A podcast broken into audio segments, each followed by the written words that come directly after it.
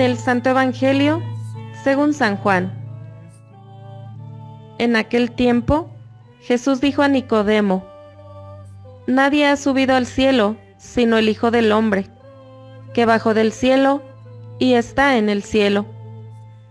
Así como Moisés levantó la serpiente en el desierto, así tiene que ser levantado el Hijo del Hombre, para que todo el que crea en él tenga vida eterna. Porque tanto amó Dios al mundo, que le entregó a su Hijo único, para que todo el que crea en Él no perezca, sino que tenga vida eterna. Porque Dios no envió a su Hijo para condenar al mundo, sino para que el mundo se salvara por Él. Palabra del Señor.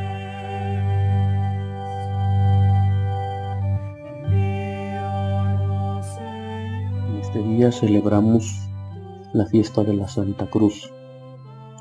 En el Evangelio, Juan relaciona dos signos extremos para referirse a la salvación. La serpiente, símbolo de nuestros males que nos hostigan desde los orígenes, y la cruz hecha para castigar a los criminales y amonestar a los que toman el camino del mal. Juan recupera esa experiencia de Israel cuando murmuraban contra Dios. Esos murmuradores van muriendo al ser mordidos por serpientes venenosas.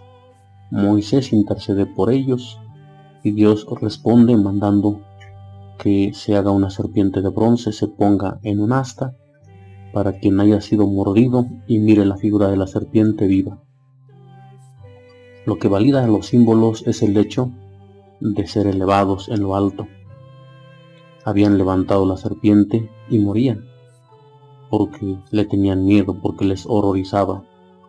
Ahora quien está levantado en lo alto es Cristo, pues Él está en la cruz, para que los condenados a muerte por la mordedura de la serpiente puedan vivir porque Cristo ya cargó con los pecados de todos.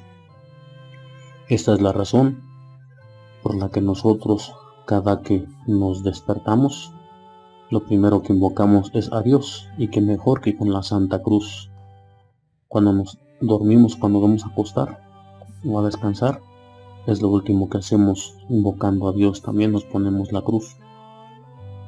Cuando vamos a recibir el sagrado bautismo, todos hemos, nos hemos dado cuenta que en la entrada de la iglesia un sacerdote recibe a los que van a bautizar, dialoga con ellos y el primer signo que recibe el niño es la cruz en su frente. Asimismo, cuando llega al final de la vida, lo que le ponemos en la tumba al difunto es una cruz. Así empieza nuestra vida y así termina. Por tanto, nuestra vida es todo una cruz. Por eso, cada acto que hacemos debe empezar y terminar con la cruz. Por ejemplo, la misa más empieza con una cruz y termina con una cruz. Así empieza el Santo Rosario y así termina. Así empieza una bendición y así termina. En fin, todos los actos sagrados, así, así los comenzamos y así los terminamos.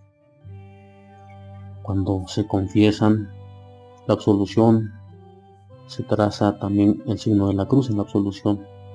Cuando se casan, la cruz de la bendición también para los nuevos esposos. En fin, en cada sacramento está presente la cruz. No nos olvidemos de este importante signo para nosotros. Cristo está hoy en la cruz y nosotros celebramos la fiesta. Para que conozcas que la cruz es fiesta y solemnidad espiritual.